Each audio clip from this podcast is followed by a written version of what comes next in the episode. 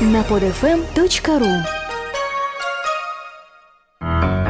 Познавательный журнал «Школа жизни .ру» Лариса Жабокритская. Кто это ребенок билингв? Возможно ли два языка и оба родные?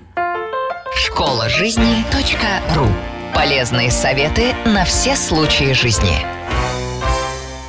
Мы, матери детей метисов, так сказать, интермамы, реально сталкиваемся с этим явлением. Точнее, для нас это не явление, а наша обычная жизнь. Прочитала как-то, по данным ряда исследователей, билингвов в мире больше, чем монолингвов. Известно, что к настоящему моменту детский билингвизм охватывает почти половину детей на нашей планете. Предполагают, что эта тенденция будет расти и дальше. В нашем русском клубе Харбина нередко звучат вопросы на эту тему.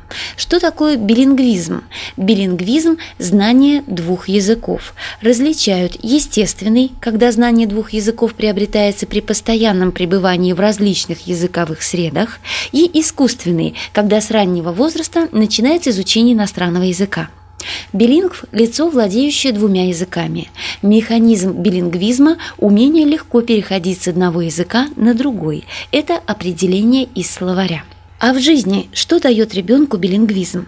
Двуязычие положительно сказывается на развитии памяти, умении понимать, анализировать явления языка, сообразительности, быстроте реакции, математических навыках и логике. Полноценно развивающиеся билингвы, как правило, хорошо учатся и лучше других усваивают абстрактные науки, литературу и другие иностранные языки.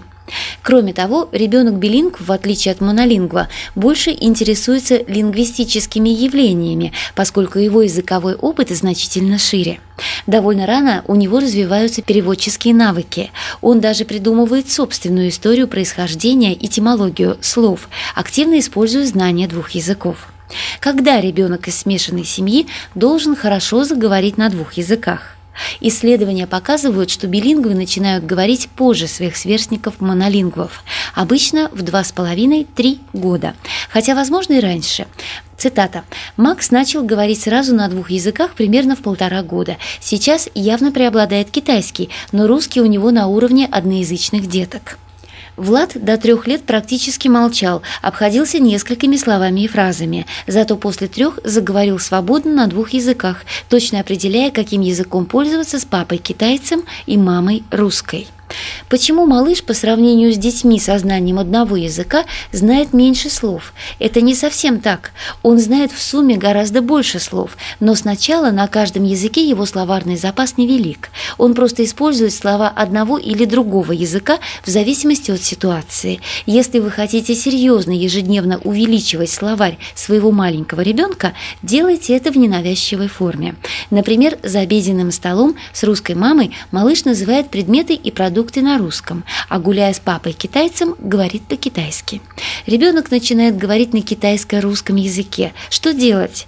Извините, но вы виноваты сами. Если дома ребенок с раннего детства слышит, что родители говорят на смешанном языке, он будет думать, что так и надо. Это и есть его родной язык. Ученые это явление называют полуязычие, то есть невладение в достаточной степени ни одним из языков. Впоследствии китайский детский сад и школа, конечно же, исправят китайский вашего наследника, но вы ведь хотите, чтобы он хорошо знал и русский язык. Поэтому не стесняйтесь, не сердитесь, а спокойно исправляйте ошибки. А если ребенок рассказывает вам что-то не взахлеб, то даже попросите повторить правильно произнесенное вами слово. Это трудная, кропотливая работа, но довольно скоро вы увидите радующий вас результат. Что делать, если ребенок путает, смешивает языки?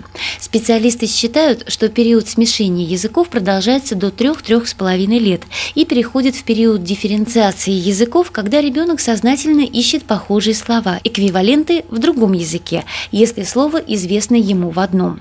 После 4 лет ребенок билингв должен полностью овладеть двумя языками и пользоваться каждым из них отдельно, правильно реагируя на речевую ситуацию, то есть отвечает на том языке, на котором к нему обращаются.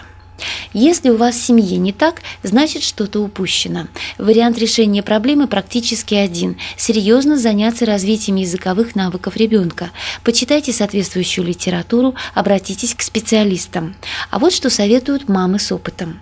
Включайте русские песни, сказки, детские песенки, смотрите вместе с малышом русское телевидение, а главное, говорите и говорите по-русски с ребенком. Чаще общайтесь с русскими семьями. Прекрасно, если встречи эти регулярные. Читайте малышу побольше книжек, не заменяйте книгу интернетом. А может, лучше сначала научить китайскому, а потом русскому? Если ваш ребенок уже говорит по-китайски, пусть говорит, потом русскому научите. Нет, так делать нельзя. Потом будет очень трудно. Кроме того, в таком случае ваш ребенок отстанет в знании русского от других детей метисов, уже говорящих на нем, и будет, может быть, даже комплексовать по этому поводу. Если не можем научить сами, может, отдадим чадо в руки специалистам? Пусть научат его говорить по-русски.